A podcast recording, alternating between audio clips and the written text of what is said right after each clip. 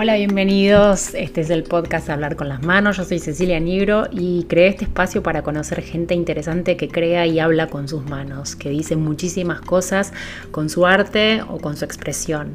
Espero que en este mano a mano conozcamos juntos a gente súper interesante. Los invito a que abran sus oídos y su corazón y se dejen cautivar por quien está enfrente mío. Gracias.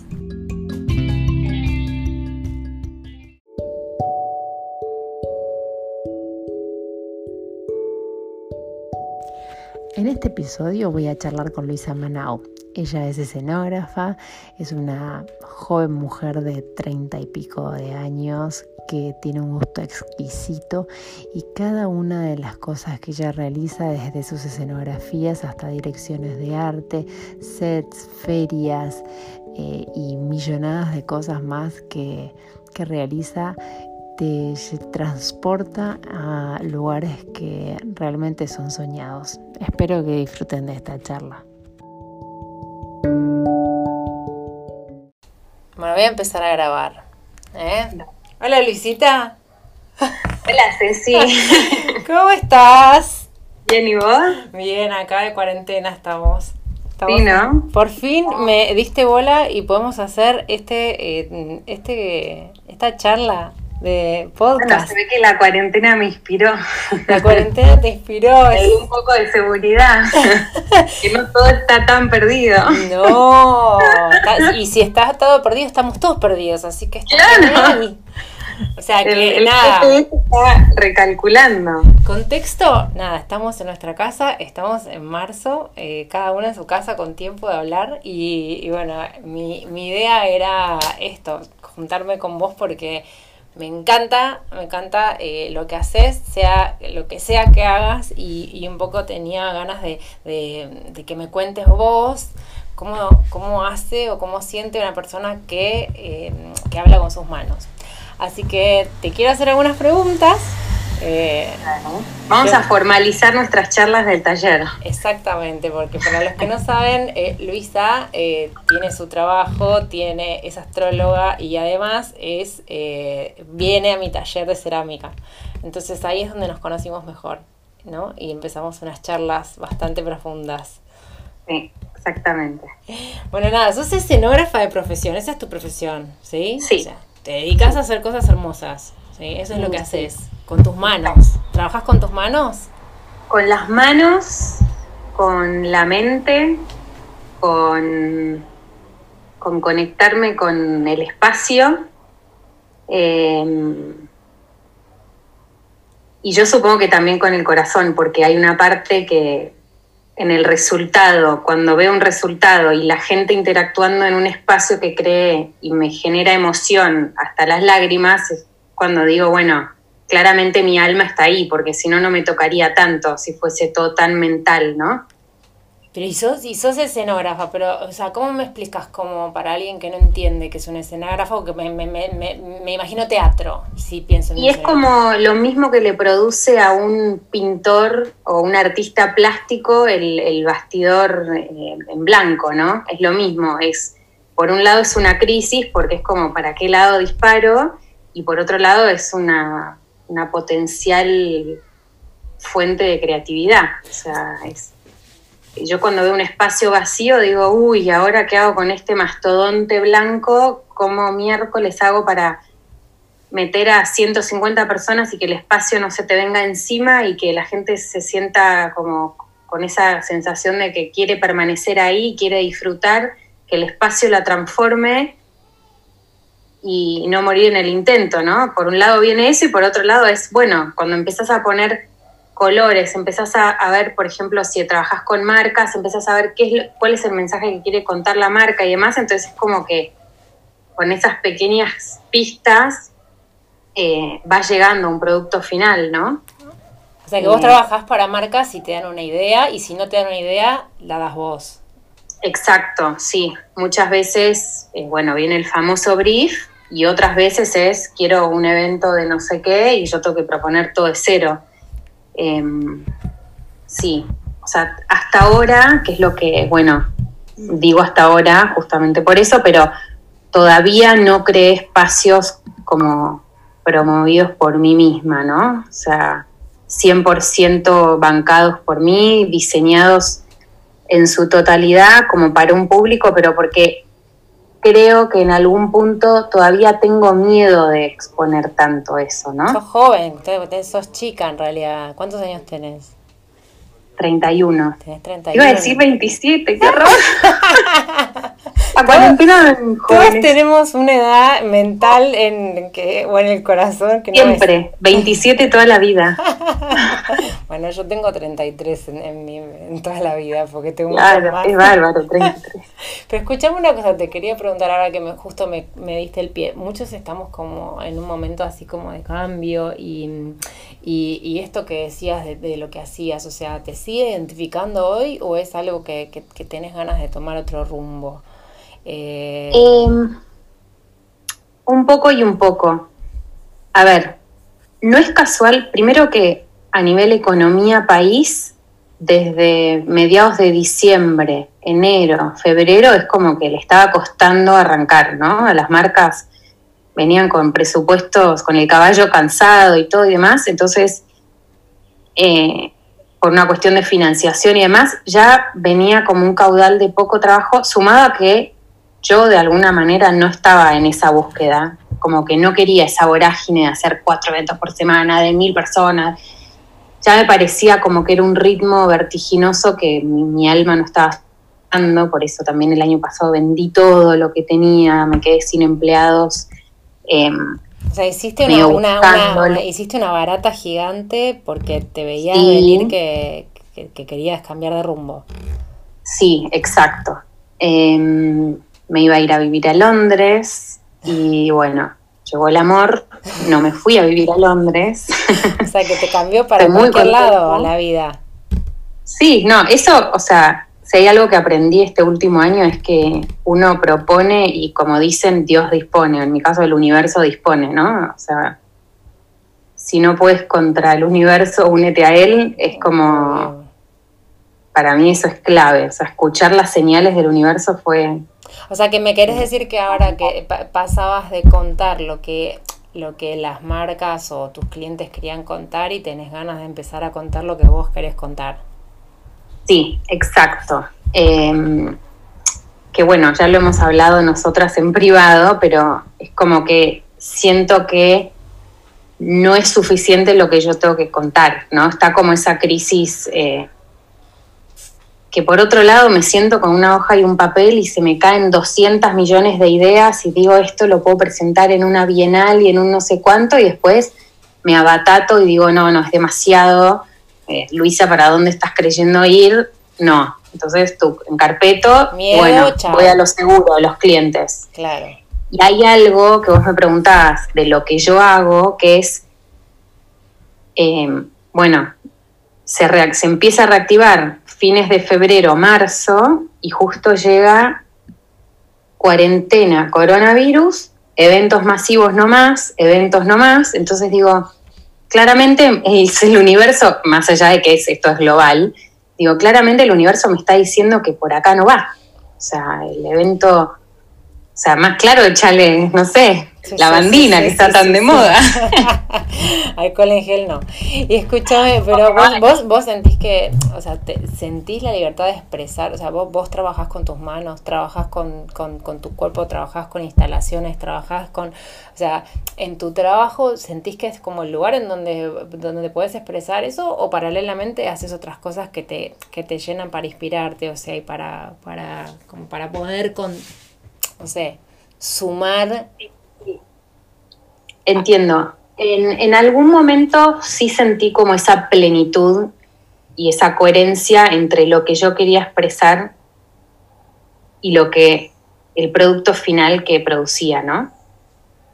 De alguna manera, no sé si por, por de alguna manera ir, ir por, el camino seguro o qué, sentí como que los clientes y, y, no sé, y la economía y no sé cuánto estaban como acaparándose de ese potencial que yo tenía, entonces como que iba más con miedo a expresar tanto. Entonces quizás iba a lo seguro, iba a lo barato, iba a lo... Entonces como que hubo un punto en donde también mucha competencia entonces frente a tanta competencia también yo por lo menos me abatato en vez de agrandarme, no sé.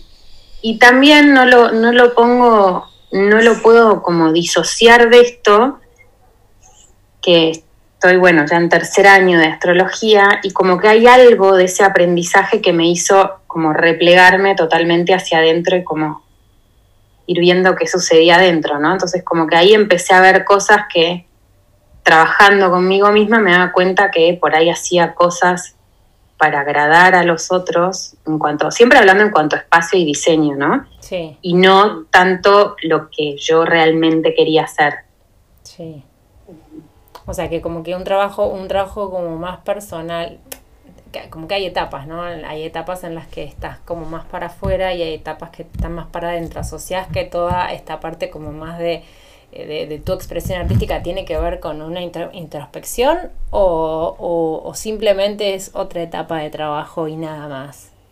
Yo creo que es al revés, que toda mi introspección me llevó a poner una lupa por sobre lo que estaba haciendo. O sea, estaba haciendo eventos de, no sé, que salían en, con prensa, famosos, no sé cuánto, entonces como que de repente esa introspección ya no era coherente con tanta exposición, como que, como si te lo tuviera que dibujar, es como que ahora estaba en un momento, si iba para adelante, ahora estoy en un momento como para ir como hacia adentro, ¿no? Y hacia, ni siquiera es hacia atrás, es como hacia adentro, pero, pero en algún momento en una espiral hacia arriba, ¿no? O sea, claro.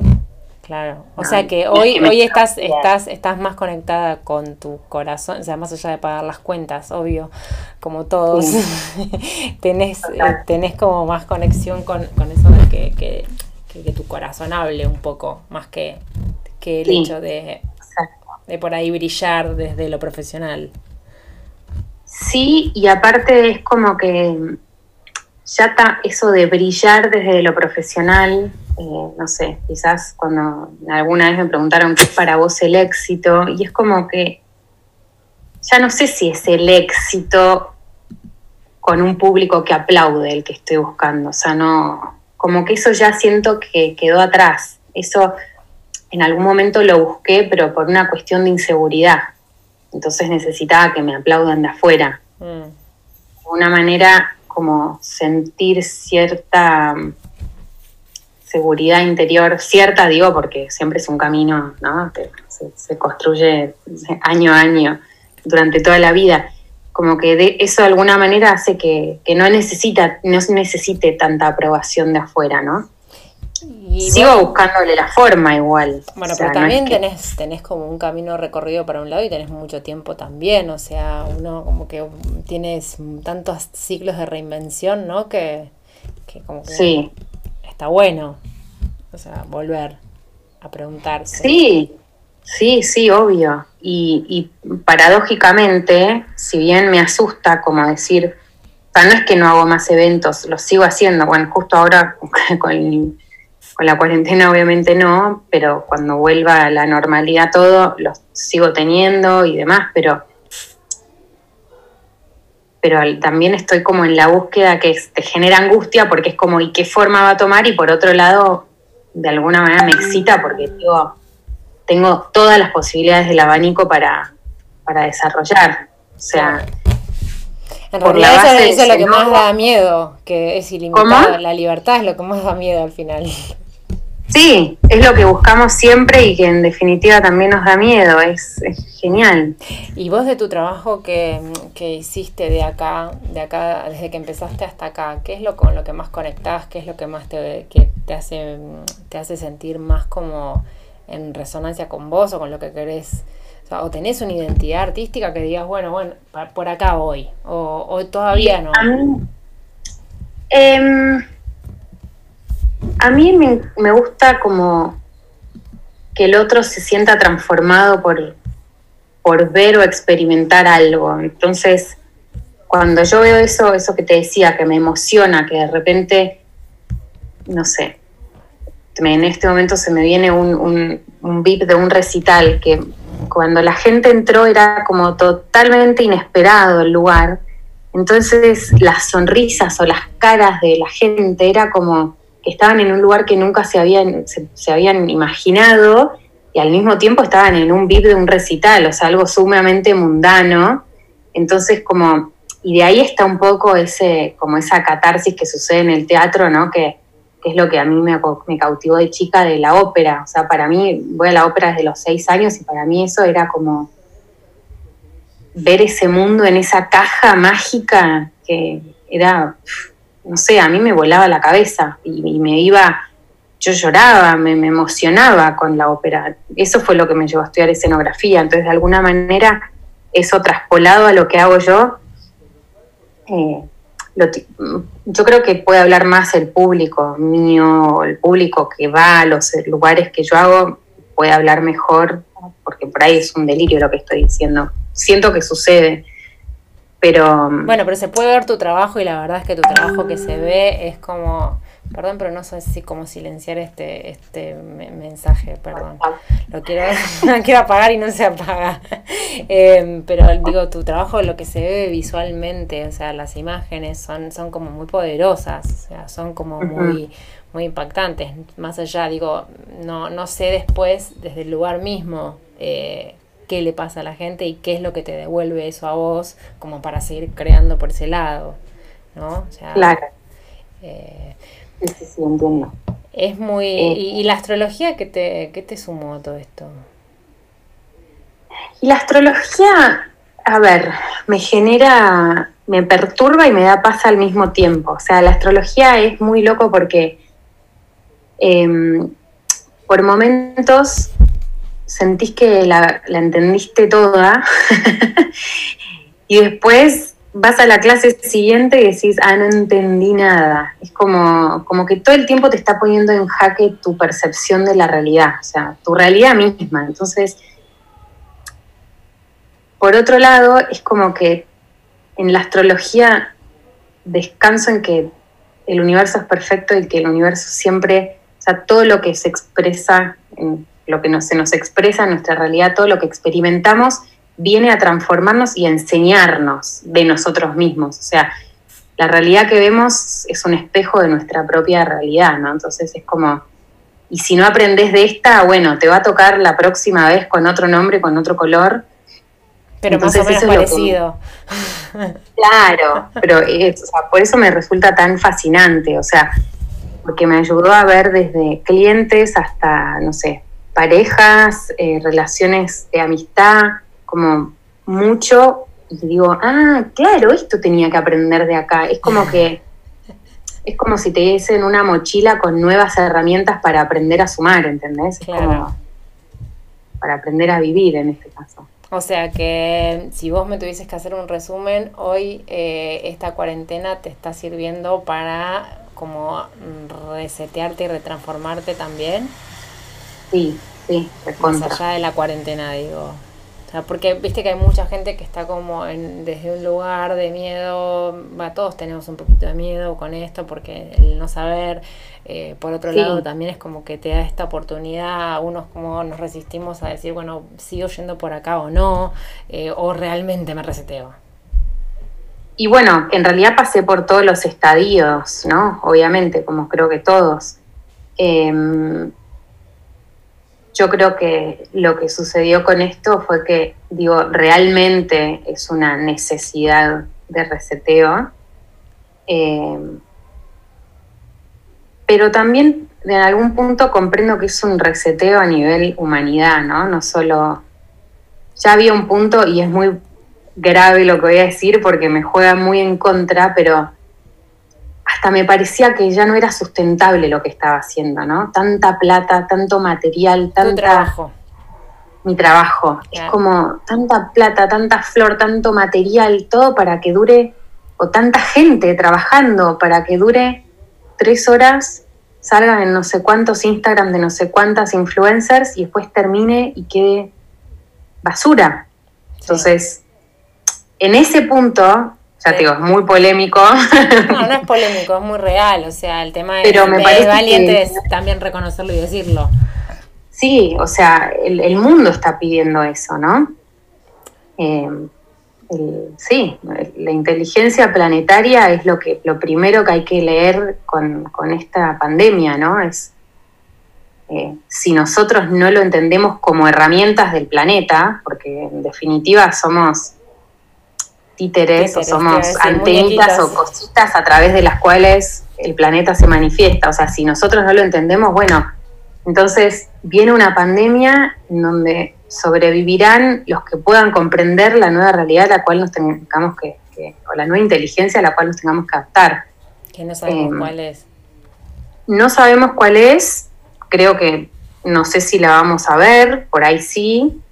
La, por otro lado, los tiempos corren tan rápido en este momento que, o sea, como que la conexión con aquello superior es tan rápido que quizás eh, sí lo veamos y por ahí la, comprensión de lo que está sucediendo venga más rápido, ¿no? Eh, no sé. No sabemos. ¿A cualquier lado? No, no, no, no, no. Es, es domingo, para yo no sé ni qué día ella, pero es, es, sábado. Es sábado, es sábado, viste, no sabía qué día era. yo lo que, lo que te quiero preguntar son dos cosas últimas, que me, me quedaría mil horas hablando, pero sabemos que, viste, a veces nos deliramos un toque y, y del otro lado hay gente escuchando a veces. Primero, ¿qué, qué, qué es lo que soñarías hacer que si yo te dijese, no tenés un pero, nada, nada, nada, no hay pero, no me digas pero, miedo, pero, inseguridad, pero, plata, pero, nada, o sea, ¿qué? Me encantaría hacer un espacio para chicos eh, relacionado a la astrología, o sea, como que cada niño de cada signo, luna, ascendente pueda sentirse acogido en ese espacio, ¿no? Porque hay una cosa que es la angustia que nos agarra muchas veces de chicos por ser incomprendidos, pero en realidad es porque las energías que nos rodean quizás no nos comprenden. Y siento que quizás desde, desde lo más como inocente... Más esponja. Mm, claro, es como que, bueno, sí, tenés un quilombo energético, como hablándole a un niño, ¿no? pero entonces vos podés jugar con esto, como, no sé, es algo que todavía ni, tiene forma, ¿no? Obviamente, pero digo como una especie de incubadora en donde, nada, que esté todo bien a nivel espacio, a nivel... A nivel juego, a nivel expresión, a, nivel, lenguaje.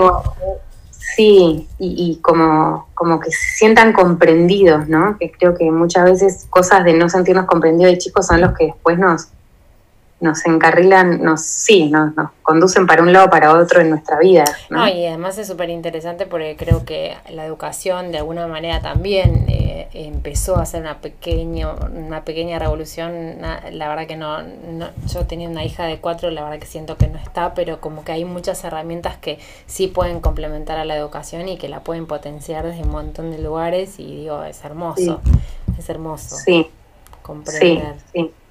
Eh, yo creo que la, astrología en ese sentido tiene un lenguaje como súper comprensivo, no juzga, es como, como una especie de madre, ¿no? Yo la veo una cosa así, pero con todas las letras. Escúchame una cosa, ¿y qué signo sos? Virgo, ascendente Tauro, Luna Escorpio. ¿Y eso significa en criollo? me vitaliza todo lo que es eh, el orden, eh, la organización, el, como el sistema superior que ordena y, clasifica, ¿no? Para mí el caos es, no, puedo vivir en el caos. Y de alguna manera, o sea, también Virgo es muy exigente consigo misma y que el ascendente sea Tauro es como una invitación de la vida a a poder disfrutar, ¿no? De, a poder bajar un cambio, disfrutar, o sea, que, a esta edad haya empezado em, cerámica no es casual, o sea, eso es propio del ascendente Tauro, como disfrutar de los tiempos de la naturaleza, de las texturas de la naturaleza, es como, ¿no?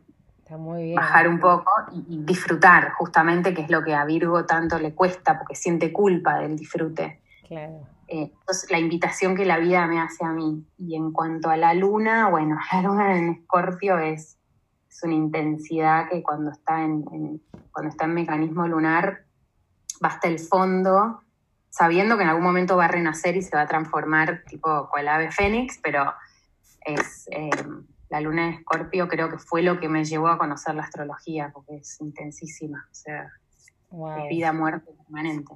Wow. ¿Y qué te hubiese, qué te hubiese gustado que te pregunte? No te pregunté. ¿Qué me hubiese gustado? ¿O qué, qué me querrías contar que no te pregunté? Muchas cosas, obvio, porque en tan poquito tiempo. Muchas cosas, ¿no? Pero... Mm,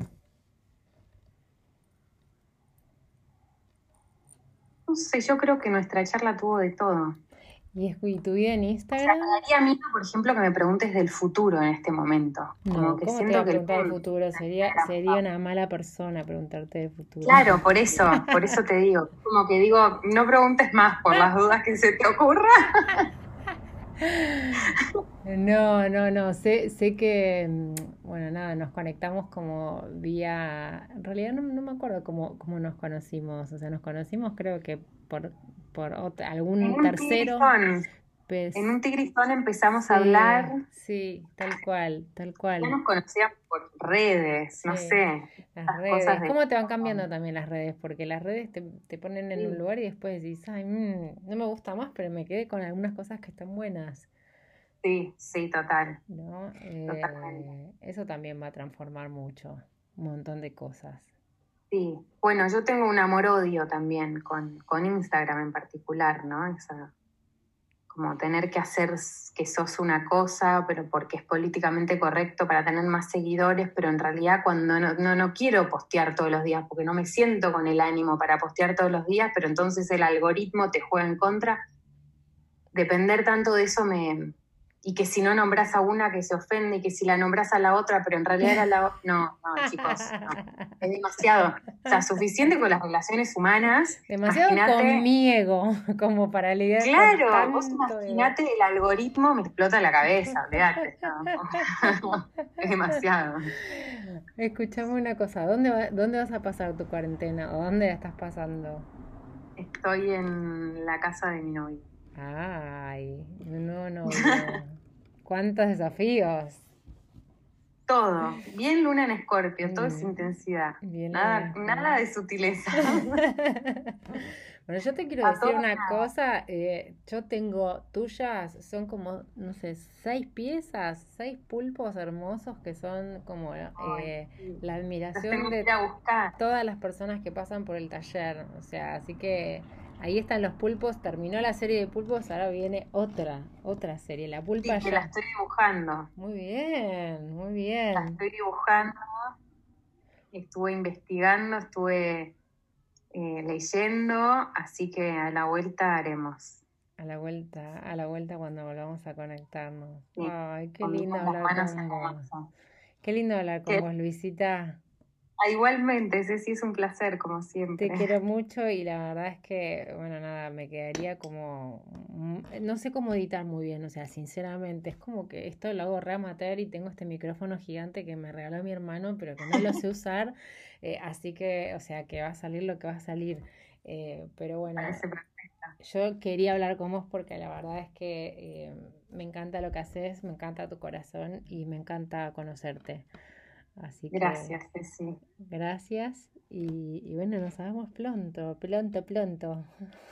Bueno, dale, nos vemos pronto. Te mando un abrazo si no haremos una clase de cerámica y yo acá con crealina, no sé. Dale, vos, me vas guiando y yo la voy haciendo. Claro, tal cual. Pero tengo un tutorial para hacerlo con masa de chicos, con colorante, así que te lo voy a pasar. ¡Uh! ¡Qué divertido! Con masa de sal. Total, de sal, de sal y harina. Con lo que hay en casa. Bueno, te mando un abrazo así virtual. Bueno, gigante. Nos vamos a nuestras clases de baile online. Gracias, anda, anda a chivar, yo también. Dale. Chao. Te quiero mucho. Gracias.